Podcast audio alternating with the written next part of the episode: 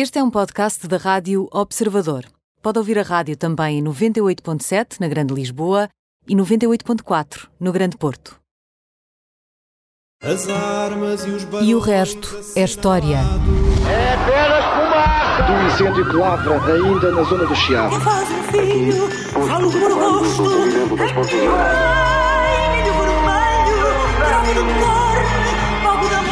Quer transformar este país numa ditadura. Não, lamento. não. Com João Miguel Tavares e Rui Ramos. Olá, sejam bem-vindos ao 21º episódio de E o Resto é História. Como sempre, teremos aqui um programa variado. O meu nome é João Miguel Tavares e sou jornalista e à minha frente tenho o historiador Rui Ramos. Vocês eh, vão ouvir falar de regionalização, partidos, aviões alemães caídos em Portugal durante a Segunda Guerra Mundial e ensino de história, a variedade do costume. Olha, mas se calhar começávamos pela questão da regionalização. Na semana passada voltou a falar-se do tema, que basicamente neste país é um bocadinho como o 29 de Fevereiro, regressa sempre de X em, X- em X anos, e o presidente Marcelo Rebelo de Sousa aconselhou prudência para não se cair num erro irreversível, como ele lhe chamou. Mas este, estejam descansados, estejam descansados, ainda não é um programa de comentário político, é um programa para tentarmos perceber de onde é que as coisas vêm. E a verdade é que a, a estrutura dos conselhos, dos municípios, é, é muito antiga e tem mostrado grande resiliência. E o que eu gostaria de conversar contigo, Rui, era sobre esta organização do território português. Como é que ela foi evoluindo ao longo dos tempos e como é que chegámos até aqui também esta espécie de desejo de regi- regionalização, de regionalização que não sei bem se é um desejo propriamente do povo português ou do governo português. Uma coisa nem sempre E- coincide com a outra. É, exatamente, essa é a questão, isto é, a que é que a regionalização corresponde? Corresponde a uma tradição ou corresponde a uma inovação completa? Bem, ah, talvez a primeira coisa que se deva dizer em relação ao ah, país em termos de regionalização é que o país é de facto plural, isto é, não é um país que seja igual de norte a sul, tem paisagens diferentes, as sociedades rurais no passado eram bastante diferentes e ainda há muitos aspectos culturais que permitem distinguir entre o país que está a norte do Tejo e da Cordilheira Central e o país que está a sul. Aliás, temos Estás a falado citar disso. o Orlando Ribeiro mais uma estou a vez. citar mais uma E- vez o Orlando E a Ribeiro tentar e, destruir a mitologia do país único. e homogéneo, etc. E o Orlando Ribeiro é, de facto, uma das grandes introduções a Portugal, não apenas à história portuguesa, mas à cultura portuguesa e ao país, e ao país, ao território. a- Ora bem, tendo esta pluralidade, a verdade é que nunca tivemos nem regiões, nem o equivalente em regiões políticas, quero dizer, não regiões geográficas, mas regiões políticas, ou o equivalente em termos de, de divisão territorial do Estado com autonomia administrativa e com identidades locais, isto é, que a- onde a unidade territorial corresponde a uma identidade eh, que as pessoas partilham, assumem e partilham. A não ser, claro, no- nos Açores e na, eh, e na Madeira, no atual eh, regime de autonomia. O Portugal continental, ibérico, Portugal metropolitano, como se dizia antigamente, em termos políticos, era muito Lisboa de um lado e o resto do país do outro. Ah, e já aqui falámos da, da razão de ser dessa situação, isto é, a enorme dimensão de Lisboa para o país, até em termos ibéricos, até ao século XIX, era a maior cidade da europeu, Península claro. Ibérica, Até até ao- e era uma das maiores cidades europeias, uma das maiores cidades europeias, e só no, só no século XIX, no século XIX, o Porto rivalizou com Lisboa em termos de eh, políticos, isto é, de base política. Mas Lisboa foi sempre a capital, foi eh, e o país, o país teve uma para quem o olhava de fora, teve sempre uma certa dimensão de uma espécie de cidade-estado com depois um território à volta. Portanto, uma, uma- uma quase situação grega do, do- de haver a cidade e depois de haver um território à volta. Portanto, era Lisboa e depois com o território de Lisboa, sede da corte, sede do Império Ultramarino, sede da maior parte dos negócios e das grandes empresas e por aí fora. E fora de Lisboa tudo é pequeno, tudo é pequena dimensão. E isso também em, em termos das divisões do território para efeitos administrativos e políticos e também das identidades re- ah, locais.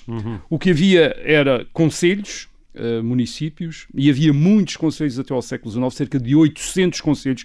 Isto dava a ideia da pequena dimensão que, tinha, que tinham e da enorme fragmentação administrativa e política do país. Portanto, era uma, era uma sociedade rural e provinciana muito fragmentada. Uh, e, não, e até, uh, uh, até recentemente, todas essas pequenas comunidades, que eram muito fortes, mantinham entre si enormes rivalidades e jamais se juntavam, isto é, se uniam em termos de formar identidades ou unidades administrativas para além das, das suas, das suas, dos seus pequenos âmbitos. Hum.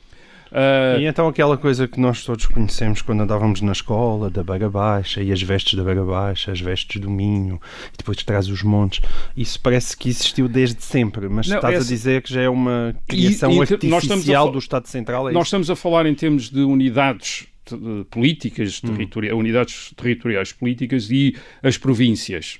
Hum e os distritos, que eram unidades mais pequenas, que ainda hoje existem, eh, sobretudo para efeitos eleitorais, antigamente correspondiam a um governo civil e depois deixaram de, uhum. de uh, entretanto, deixaram de ter esse governo civil.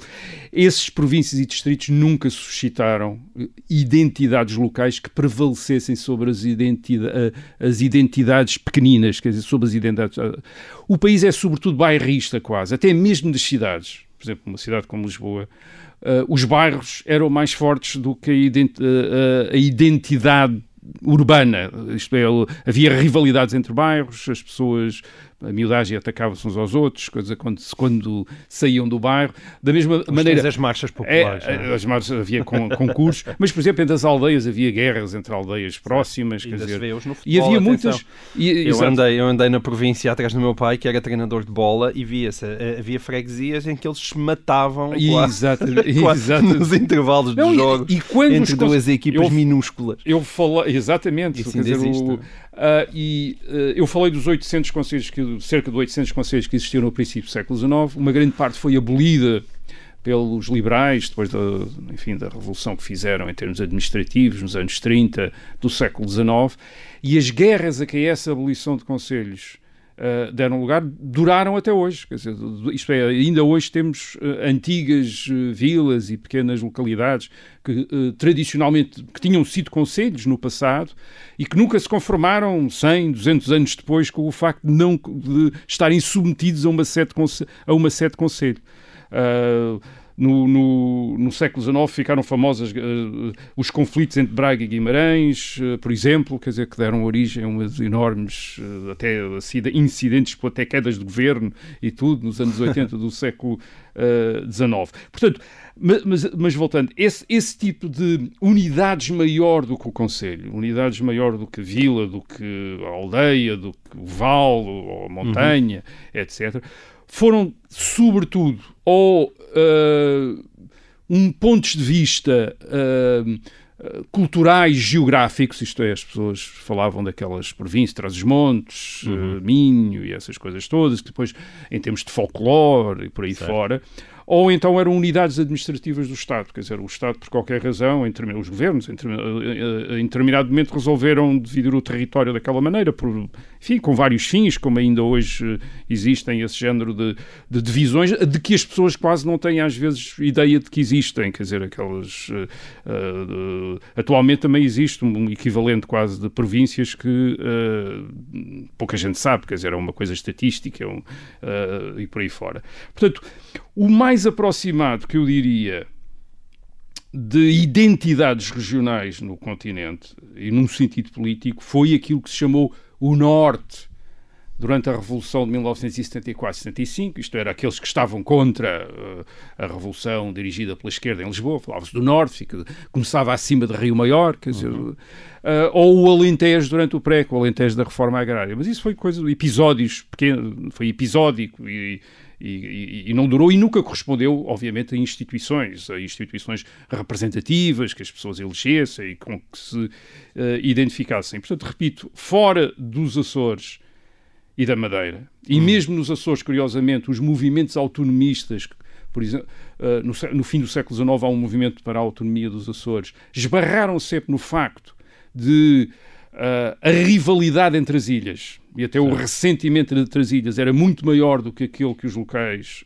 tinham Em uh, relação ao em continente. relação ao continente. Portanto, ninguém. e Sim, sim. Isso é típico dos os, a- é? os, os Açores autónomos, que ilha é que ia mandar, e então preferiam todos que fosse. uh, quer dizer, havia uma tendência para preferir que fosse o continente a mandar para nenhum Do deles. Miguel, para nenhum deles, São Miguel ou outra coisa, uh, mandar. Portanto, para as populações, em termos de identidades, o que existiu sempre foi o Conselho, quando não a freguesia, quando não a alde- a aldeia, quando não o bairro. Era isso que existia, era, era com isso que as pessoas se relacionavam. Isto era uma sociedade rural, era uma sociedade onde as, eh, as, eh, as comunicações não foram fáceis durante muito tempo, até vir os comboios, até as estradas, o automóvel, o autocarro, e isso durou, Certo. eh, começa, a- a- a- densifica-se sobretudo no século XX, portanto, a, maior parte das pessoas eh, nascia, vivia e morria no local eh, onde já os pais tinham nascido, vivido e morrido, quer dizer, quando não na mesma casa, a fazer as mesmas coisas, as pessoas identificavam-se com aquilo que estava Portanto, próximo. na tua opinião, uma regionalização será sempre uma criação mais do Estado Central do que propriamente uma correspondência a um desejo no sentido de uma identificação ah, geográfica particular das É, pessoas que vivem naquela. Não é, exatamente, não é o reconhecimento por parte das instituições centrais de uma identidade de um território que fosse mais ou menos homogéneo e onde as pessoas tivessem uma forte identidade local. Ah, será sempre uma criação administrativa e política, ah, independentemente do, do méritos, facto é? de, enfim, de- de- das vantagens ou desvantagens, e independentemente de poder vir a realizar-se. Nós sabemos que ah, as criações políticas e administrativas também, por vezes, têm, às vezes ficam no ar e nunca, Basta olhar e para a nunca África é? pegam. e para a parte do Médio Oriente. Exato, é? mas às vezes pegam, isto é, às vezes começam a, a- a formar identidades. Agora, não têm uma tradição histórica, isto é, não têm essa tradição histórica e não nunca foram vividas pelas, populaço- eh, pelas populações. Aliás, hoje em dia até se pode acrescentar com eh, a deslocação de uma grande parte da população para eh, o- as grandes metrópoles. Lisboa e, do, e do- aquelas que estão centradas em Lisboa e que estão centradas no Porto e sobretudo o, o litoral entre, ah, entre o Porto eh, e Lisboa ao longo da autoestrada número 1 menos provavelmente será sentido a questão da, de, uma identidade, de uma identidade regional. Certo. Muito bem. Olha, hum, para continuar na, na política nacional, ah, nos últimos tempos tem-se falado muito de partidos e até pela esta reconfiguração da Assembleia da República que me parece mais profunda do que à primeira vista possa parecer e, e também pelo mediatismo que os novos partidos têm alcançado. E eu dei por mim a pensar no seguinte. Quando é que nasceram os primeiros partidos portugueses? Quais foram e se eram minimamente parecidos com os partidos atuais? Ah, no sentido que nós damos à palavra, do, o, o- partido político é um fenómeno do século XIX, do sistema representativo do século XIX, isto é, do Estado liberal, ah, de- sobretudo depois dos anos 1830. Isso não quer dizer que a palavra, num sentido político, já não fosse usada antes. Era usada com a ideia de uma divisão, de haver divisão, haver partidos, literalmente, haver partidos. Ah, mas Mesmo nos tempos pré Eh, Liberal. pré-1820. Por exemplo, o manifesto, o primeiro manifesto, curiosamente, o primeiro manifesto uh, da Revolução Liberal, da, da Revolução Constitucional, promete acabar com os partidos, quer dizer, os partidos que dividiam a família portuguesa. O o- isso é E aí outra com uma característica dos partidos. negativa. É, A palavra tinha os partidos, na maior parte do tempo em Portugal, e não foi só o Estado Novo que lhes deu, tinham uma conotação negativa. Isto é, era uma partida, Aliás, era uma, era uma coisa é? que era uma Que se parte, quebrou, é? Era uma parte, uma facção, uma seita, quer dizer, e não representava o todo.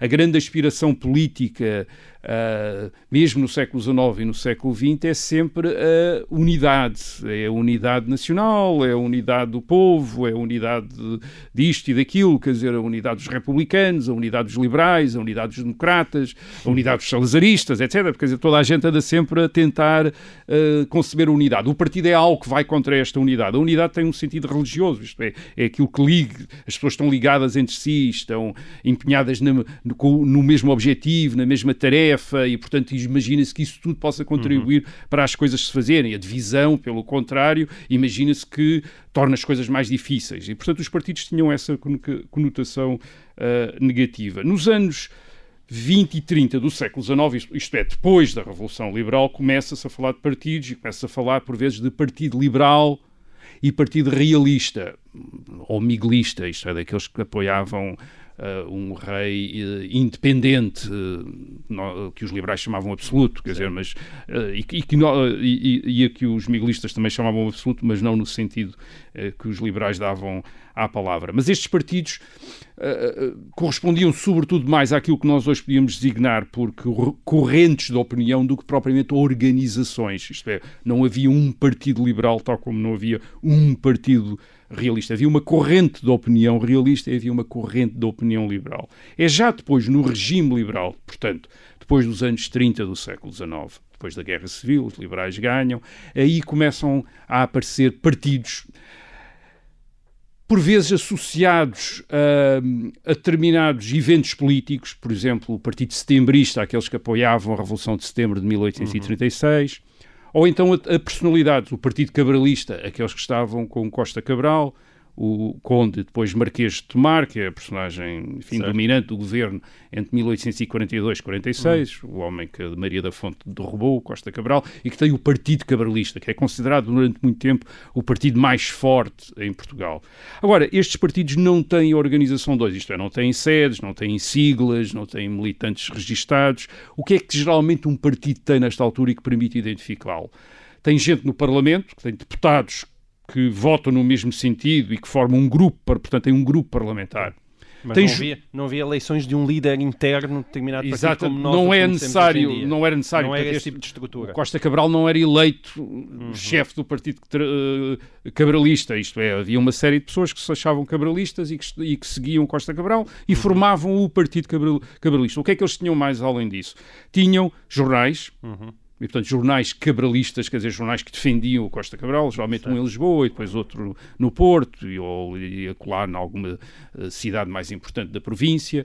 Uh, e tinham também, nesta época, lojas maçónicas. A maçonaria ah. era, de facto, a base a base da, da organização partidária. Portanto, aquilo que o Rui Rio está a criticar é uma velha tradição política portuguesa. Aqui era uma tradição Olha, no sentido... Mas isso é bom, atenção, não adiantes muito mais sobre isso, eu acho que isso pode ficar já prometido para Costa um, Cabral para, era grão-mestre de uma maçonaria, de uma, de uma então, federação olha, maçónica. Esta fica já para a próxima semana, que acho que vale a pena dizer Pois, a partir dos anos 50 do século XIX, estamos sempre a falar do século XIX, anos 50, regeneração, etc., temos partidos mais estáveis. O Partido Regenerador, e o, uh, que é o partido que se identifica com a regeneração, com o golpe de Estado da regeneração de 1851, e o Partido Progressista, hum, às vezes progressista histórico, ou depois, a partir dos anos 70, apenas uh, progressista. Estes partidos são os dois grandes partidos de governo, têm jornais, têm.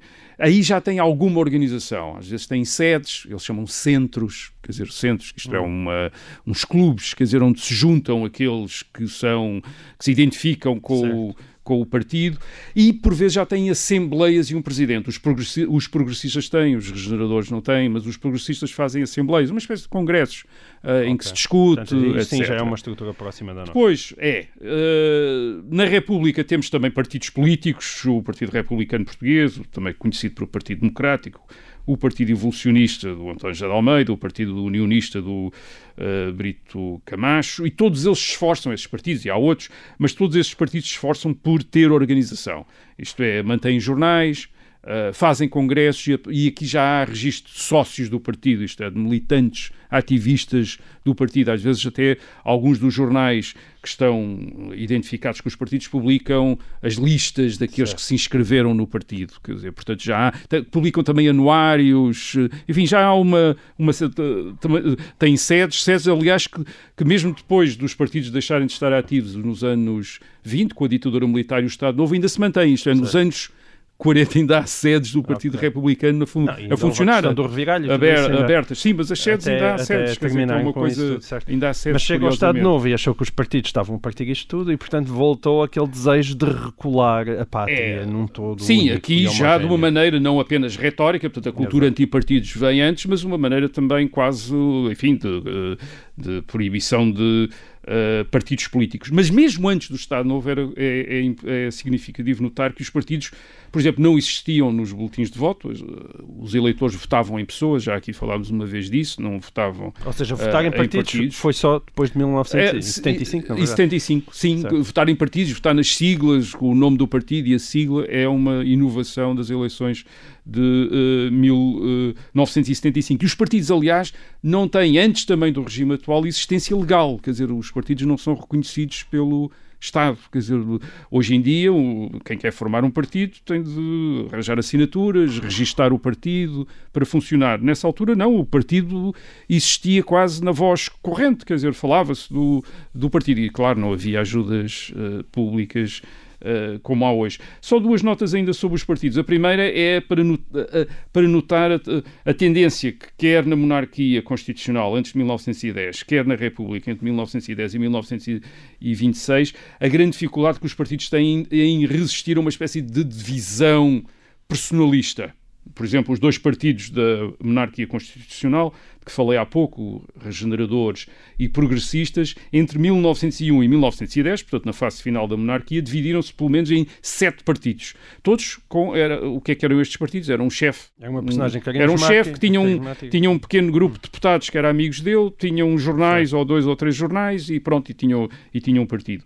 A segunda nota interessante sobre os partidos é que quer os partidos da monarquia, quer os partidos da República, não sobreviveram aos respectivos regimes. Isto é, nós temos, cada regime tem os seus partidos e quando esse regime acaba, portanto, quando a monarquia caiu em 1910, desapareceram todos aqueles partidos, os sete partidos que eu aqui uhum. falei, desapareceram todos, foram todos certo. dissolvidos, nenhum continuou. A mesma coisa acontece com a República, República claro. depois de 1926. Isto é, não é só por repressão, é que aquilo deslaça-se mesmo, o que dá a ideia das construções que não eram extraordinariamente. partidos de sociedade, mas sobretudo. Eram, eram partidos, grupos eram, que... eram grupos que disputavam o poder do Estado. Quer na, dizer, e quando, capital, não é? E, Eternamente. E, e, e quando na, na essa, e quando a perspectiva de conquistar o poder desaparece, desaparece também o partido.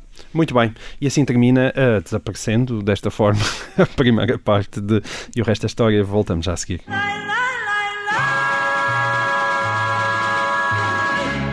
Olá, sejam bem-vindos à segunda parte deste 21 episódio de E o Resto é História.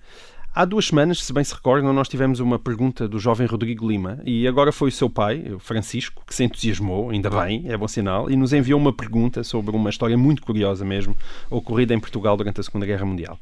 Em maio de 1942, em Esposende, na praia da Apulia, aterrou de emergência um avião alemão, portanto um avião nazi, e diz o noticiário da época, e aqui passo a citar, segundo o texto que o Francisco Lima enviou para história.observador.pt, diz assim a notícia, aterrissou na última sexta-feira. Eu devia fazer uma daquelas vozes de rádio. De rádio dos anos 40, exatamente. na última sexta-feira, acho que não sou capaz. Na praia da Apulia, um quadrimotor alemão, tripulado por seis aviadores, os quais, à aproximação da guarda fiscal, o incendiaram. Ao local ocorreram os voluntários de Fão e desta vila e numeroso povo. Um dos aviadores foi pensado nesta vila, pensado aqui neste caso é, é pôr-lhe um, um pense, não? e não dar-lhe também um soco. Um dos, avi uh, dos aviadores foi pensado nesta vila de uns ligeiros ferimentos. Recolheram a Viana do Castelo na companhia dos senhores capitão do Porto, já não usa este respeito, os senhores capitão do Porto e comandante da polícia daquela cidade e do comandante da guarda fiscal. Um, e sobre este, esta bela história, o Francisco faz várias perguntas eh, e eu escolho estas duas. Em primeiro lugar, qual era o motivo da presença de aeronaves militares na costa minhota em 1942, no contexto da Segunda Guerra Mundial? Portanto, basicamente, o que é que lá estava a fazer um, um, um avião alemão? E qual é que era o sentimento da população rural em relação à, à Segunda Guerra Mundial? O que é que ele estava a fazer aquele avião? Ora bem, havia Portugal era uma, nesta, nestes anos, neste princípio dos anos 40, em plena Segunda Guerra Mundial, Portugal é uma espécie de ilha de paz rodeada de guerra por todo lado. Uh, e, e é, por um lado, uh, temos uh, conflito às portas, havia havia aviões alemães e aviões aliados a, a, atacar embarcações de um e do outro lado perto da costa portuguesa, portanto os alemães vinham de França, porque a França estava ocupada pela Alemanha, os aviões aliados uh, da Grã-Bretanha, e além disso havia uma circulação quer de aviões, quer de barcos, uh, entre o norte da Europa e o Mediterrâneo. Por exemplo, os britânicos deslocavam grandes Uh, forças. quantidades, for, forças, sobretudo uh, quer aéreas, quer navais, do, uh, da Grã-Bretanha para o Mediterrâneo, Gibraltar e depois o Norte da África, onde Malta, enfim, no, as suas bases no uh, Mediterrâneo. E, portanto, tudo isto faz com que... a famosa ação dos submarinos também no Exatamente. tudo isso, é? Tudo isto faz com que há muitos incidentes, quer aéreos, quer navais, à volta da costa portuguesa e até mesmo, às vezes, sobre território uh, português, porque, por vezes, os aviões escapavam-se escapavam aqui uh, para, para, para o espaço aéreo português.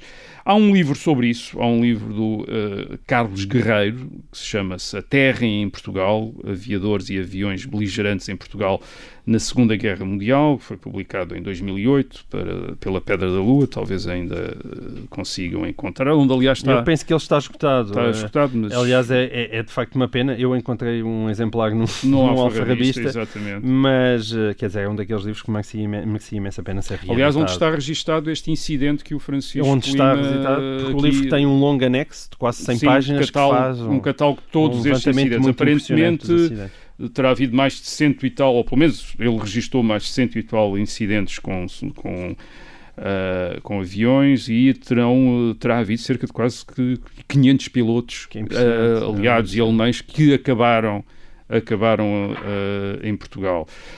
Um, aquilo que o Francisco Lima nota em relação à destruição do avião à próxima pelos próprios uh, Porque aquilo foi um bombardeio, é? Aquilo, basicamente, Exatamente, que deve ter um sido ou danificado, danificado no combate aéreo ou, uh, ou, ou avaria, ou teve uma avaria, uma, uma qualquer avaria. A destruição uh, dos aparelhos pelos próprios aviadores era um procedimento normal, em alguns casos até obrigatório em relação a algum tipo de aviões que não interessava que fossem um, examinados pelo inimigo. É verdade, Portugal era um país neutral, mas nunca se sabia. Havia Exato. aqui Espiões. alemães, uh, ingleses a espiar, uh, a espiar, e, portanto, poderiam ter tido acesso, ou poderiam conseguir acesso Uh, acesso ao, ao, aparelho e, portanto, o cuidado de, de, de, de, de o destruir. O que é que acontecia aos uh, aviadores? Os aviadores eram deveriam ser, em princípio, internados, quer dizer, porque eram combatentes que entravam num país neutral e, portanto, de acordo com as convenções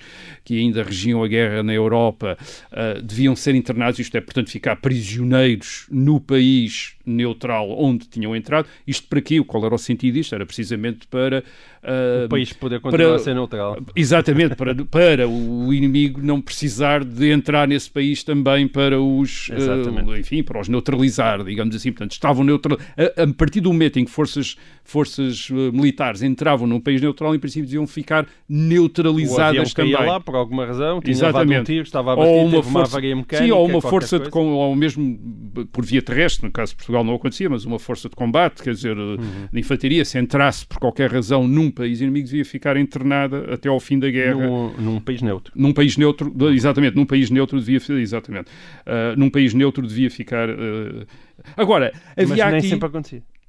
Havia aqui, duas, havia aqui duas coisas, quer dizer, por um lado havia um, um estatuto ambíguo, isto é, uh, eles eram combatentes refugiados por exemplo, no caso do avião ou de um barco, eram combatentes refugiados ou náufragos. Hum. É que se fossem náufragos, e isso dizia-se, se, se eles fossem, uh, digamos, recolhidos a uma distância maior da costa, acho que salvo erro era 20 milhas da costa, já eram náufragos. Portanto, e como náufragos, aplicava-se um regime de auxílio, isto é, o, o país tinha-os auxiliado, independentemente de eles serem combatentes ou civis ou o que, o que é que é, portanto, eles tinham o direito de sair do país, isto é, de regressarem ao seu país. Pronto, havia porque, eles não tinham, porque eles não tinham entrado, repare, eles não tinham entrado em águas territoriais, não tinham entrado no país, tinham sido recolhidos, quer dizer, tinham sido resgatados ao mar ou onde é que estavam. E, portanto, e, e isto combinava-se com uma segunda coisa, que era a vontade, por vezes, que as autoridades portuguesas tinham, eh, ou alguns elementos das autoridades portuguesas, em ajudar um ao outro lado. Quer dizer, por exemplo, no caso de muitos aviadores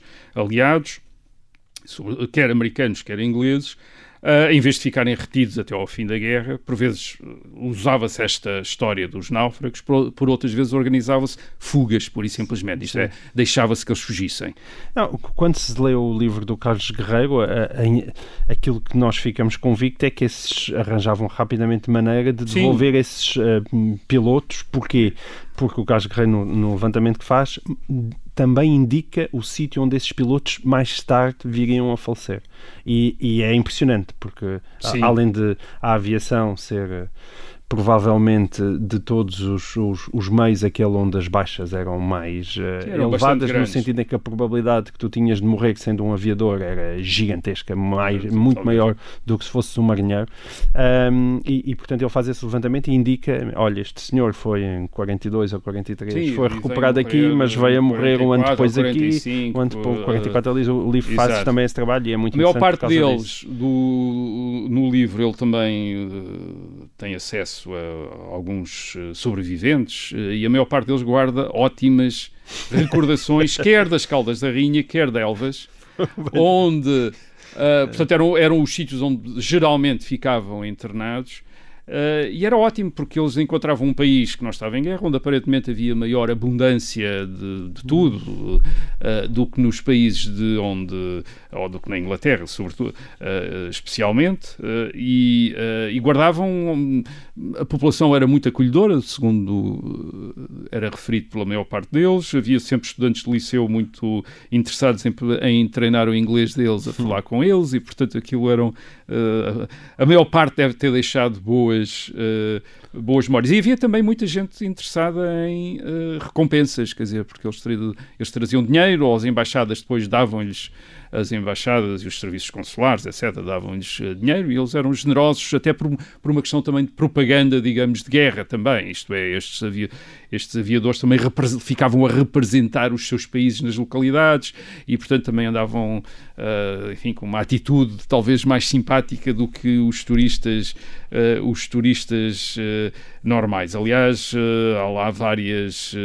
há e, e, os países os países faziam questão de recompensar. Aliás, o Carlos Guerreiro conta lá uma história em Faro também de um avião que cai uh, de um avião americano que cai em Faro, o, os pilotos, uma parte dos pilotos, porque outra parte uh, morre no acidente, mas outra parte é salva pelo, por pescadores. Uh, e é curioso como nos anos 80, quer dizer, quando esta história soube, ou foi redescoberta, 40 anos depois, na imprensa, a Embaixada Americana fez questão de uh, os sobreviventes, esses pescadores que ainda tinham que ainda tinha que, que tinham salvo os, os, aviadores americanos dos recompensar, isto ah, é, dos, dos, dos reconhecer, isto era alguém que tinha eram, que tinham ajudado. Nós temos nós temos muitos livros sobre a Segunda Guerra, Portugal e a Segunda Guerra Mundial, mas quase sempre sobre ou sobre espionagens Sim. ou sobre relações diplomáticas e comerciais com as potências em guerra, ou a venda de wolframio aos alemães, ou a cedência de bases uh, nos Açores dos aliados, mas temos talvez menos sobre a experiência do que foi estar num pequeno país, num continente em guerra, portanto, com guerra por todo lado, quer dizer, uh, o que é que foi? Quer dizer, como é, tu, como é que se viveu? Quer dizer, tu e, próprio há dias me contavas uma história que tu viveste, que o teu pai te contava, não é? Que o, seu pai, que o teu pai teria sim, vivido sim, quando era a propósito de aviões, o meu pai em Porto Alegre. Tu és dizer, da minha zona, então exato, pai, não é? A família,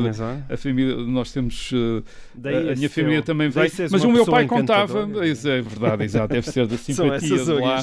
Ou, ou, então o bairrismo que nos junta, exato, a identidade, a identidade Porto Porto-Alegrense nos junta, mas é, o meu pai lembrava-se, ele uh, dizia no fim da guerra, uh, Uh, 1945 lembrava-se de um dia ou dois, uh, ter visto, ou terem visto na cidade de Porto Alegre, passar esquadras de aviões, uh, enorme, uma quantidade enorme de aviões. Muito provavelmente isto sou eu a especular, não fiz investigação nenhuma sobre isso, mas talvez seja aviões aliados a regressar do norte da África hum. para a Inglaterra. Isto é, para a Inglaterra. Portanto, certo. os aliados. Ao tinham... caminho do Atlântico, não? Sim, talvez mais. Uh, sim, mais ou, ou, para a Inglaterra. Mas ele diz que estiveram ali horas e horas a ver passar esquadrilhas, atrás de esquadrilhas de aviões, portanto, eram aviões aliados.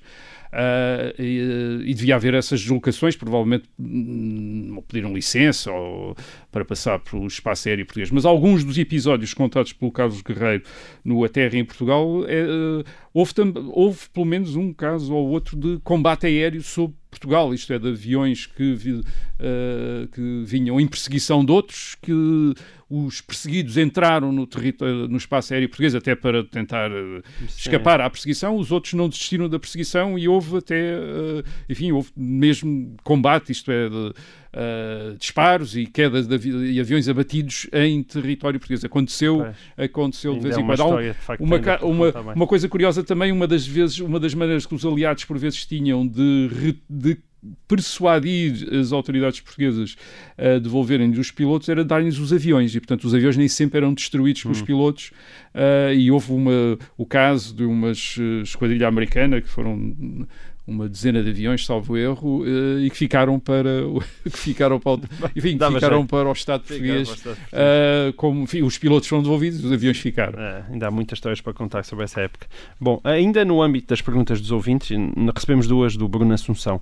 Uma delas é para ficares a pensar, Rui, é, é sobre a percentagem de veracidade dos factos narrados na série The Crown. Eu não sei se tu acompanhas a série ou não. Eu vi o primeiro episódio. Então, olha, experimento ver mais, experimento ver mais, para... mais depois nós comentamos para isso. Para nós falarmos. Um, e de qualquer, já vai na terceira série, portanto tens muito para Sim, que eu só vi o primeiro episódio da primeira série. portanto tenho muita coisa para ver. Uh, de qualquer forma, a, propunha que eu te, uh, a pergunta que eu te propunha era outra. E diz o Bruno: Sempre gostei de história, mas a forma como comecei a ter que estudar, decorando datas e factos sem entender muito bem o porquê, acabou por me afastar. Quando as minhas filhas começaram a ter história na escola, eu voltei a aprender para poder acompanhá-las e redescobrir o gosto pela disciplina. A minha questão uh, prende-se com o ensino da história, mas nas, nas nossas escolas. Esta é a questão ainda do, do, do Bruno. Acham que esse ensino é o mais correto? Não estaremos a afastar jovens de conhecer a nossa história, obrigando-os a decorar factos e datas sem fim? E esta, agora já sou eu a falar, parece-me uma excelente questão realmente. O que é que o professor Rui Ramos tem a dizer sobre isto? É uma, é uma questão é uma questão importante. Eu não sei, uh, não, não sabemos a idade do, enfim, já tem duas filhas, o o Bruno Assunção, não sabemos exatamente a idade dele e quando é que aprendeu história, mas se aprendeu história nos últimos uh, 40 ou 50 anos em, em Portugal, não a aprendeu provavelmente da melhor maneira. Um, factos e datas. Uh, sim, a história às vezes é associada a factos e datas e os factos e as datas são importantes, quer dizer, mas o problema não são os factos e as datas, é a maneira como os factos e as datas são aprendidos. Quando são aprendidos sem ligação entre si, uh, sem contexto, uh, como uma, um rol de factos e datas, além de uh, ser extremamente difícil eh, decorá-los, é também. E aborrecido. Uh, e aborrecido. Uh, não é claro qual é a utilidade, qual é a sua utilidade. a alternativa a decorar factos e datas em si, desligados uns dos outros, é a narrativa onde factos e datas aparecem numa sequência, numa história. E numa história onde os factos e as datas são coordenados entre si, uh, numa história provavelmente é muito mais fácil reter os factos e talvez também um bocadinho também as datas. E até eu diria que fica aquilo que de factos e datas é o mais importante, que não são, no caso das datas, as datas em si, mas a sequência. Nós sabemos que o facto A aconteceu antes do facto B, do exemplo. É muito talvez seja menos importante a, a, a, pessoa saber o ano preciso em que Salazar uh, se tornou presidente do Conselho, chefe do governo, uh, 1932, mas é menos importante a pessoa saber que foi em 1932, mas é fundamental a pessoa saber que foi antes do 25 de abril de 1974. convém, convém. Quer dizer, isto é a sequência este é um caso extremo, mas a sequência é fundamental, porque se eu estiver convencido que o Salazar tornou-se tornou chefe de governo depois do 25 de abril de 1974, aí não, se percebe, não percebi nada, quer dizer, não, não se percebe absolutamente nada. Ora bem, isso consegue-se precisamente contando uma história, isto é, através de uma narrativa. E por vezes, às vezes, as pessoas dizem, ah, mas a narrativa, mas depois as pessoas não. Uh, a narrativa é contar uma história, mas não é explicar as coisas. Não é verdade, quer dizer, a própria narrativa tem uma tem uma, é uma interpretação. A, a sequência ajuda a perceber. Isto é, ajuda a perceber o 25 de Abril se eu souber que antes do 25 de Abril havia uma ditadura, a ditadura salazarista, e se me disserem houve uma revolução em 1974 para, ah, para derrubar a ditadura, quer dizer, e, portanto, uhum. e, a, e, antes da e a ditadura havia uma guerra, portanto, antes do 25 de Abril também havia uma guerra em África e a guerra em África acabou depois da uh, Revolução do 25 de Abril. Quer dizer, já estou, não estou meramente a contar uma história, estou a começar a, a ligar factos entre si, Uhum. a coordená-los e a começar a interpretá-los, a perceber as coisas. Ah, bom, então houve uma revolução porque havia uma ditadura e havia uma guerra e, e havia quem quisesse acabar, quer com a guerra, quer com a ditadura. Uhum. Quer dizer, portanto, certo. a narrativa não é pura e simplesmente uma uh, sequência uh, de de dados, quer dizer, tem uma interpretação. Tu Aliás, o que me parece. É que a história precisa de mais histórias. A história precisa de. Não, mas é histórias não é no sentido de coisas uh, curiosas ou interessantes, é no sentido de contar uhum. mesmo.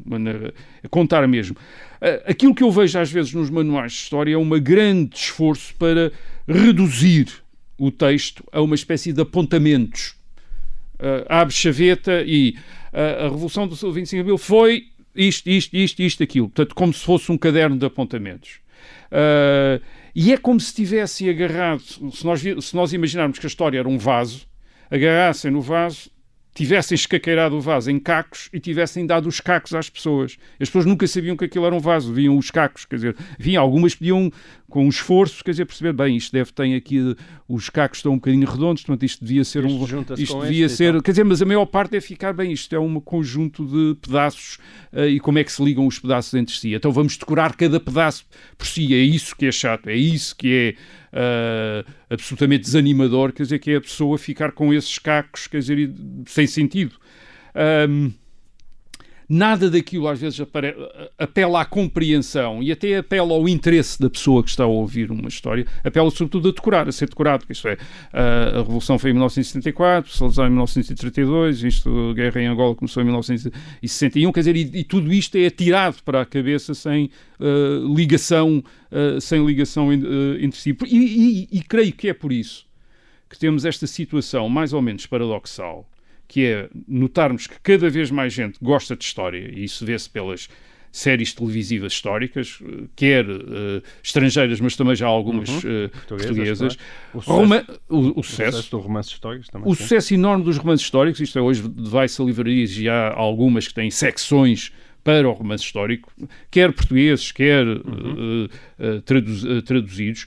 O turismo a lugares históricos, há um turismo cultural que está ligado à história também historiadamente intenso. Portanto, temos este, este interesse enorme pela história, temos o nosso programa de história, quer dizer, temos, e ao mesmo tempo toda a gente tem péssimas memórias do ensino da história, isto é, da experiência de terem aprendido história nas escolas secundárias. Hum. Isto é, é como a história tornou-se uma espécie de matemática um, que as pessoas odeiam. E, e o, curioso, o que é curioso é que, em termos de matemática, há um grande esforço para uh, tornar a matemática, enfim, as pessoas perceberem a importância da matemática. Em história não seria necessário fazer o esforço para perceberem a importância da história, etc. Portanto, é mesmo uma questão de, da maneira como a história é ensinada. E eu penso que isso tem a ver com. A retirada ou a negação da ideia de uma narrativa, isto é, as pessoas têm medo de contar uma história porque pensam que isso é a diminuir a história. Está, ah, agora eu sou um contador de histórias, então o que é que é? Uh, e eu creio que isso está a matar o, o, ensino da história. E é uma das grandes tragédias do ensino, porque através da história aprende-se imensas coisas.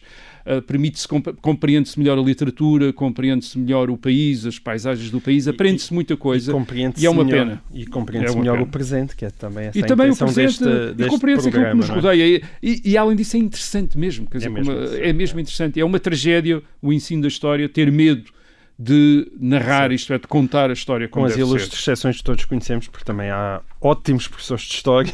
Sim, exatamente, isso, é? e depois há ótimos professores de história, ainda, uh, ainda bem que há professores de história, bem. ainda bem que há bons professores de história, porque o ensino da história, tal como é concebida, a didática da história, não é de facto a melhor. Muito bem, e assim termina este 21 episódio de O Resto da História, e nós cá estaremos para contar mais histórias da história no próximo programa, na próxima quarta-feira. Até lá.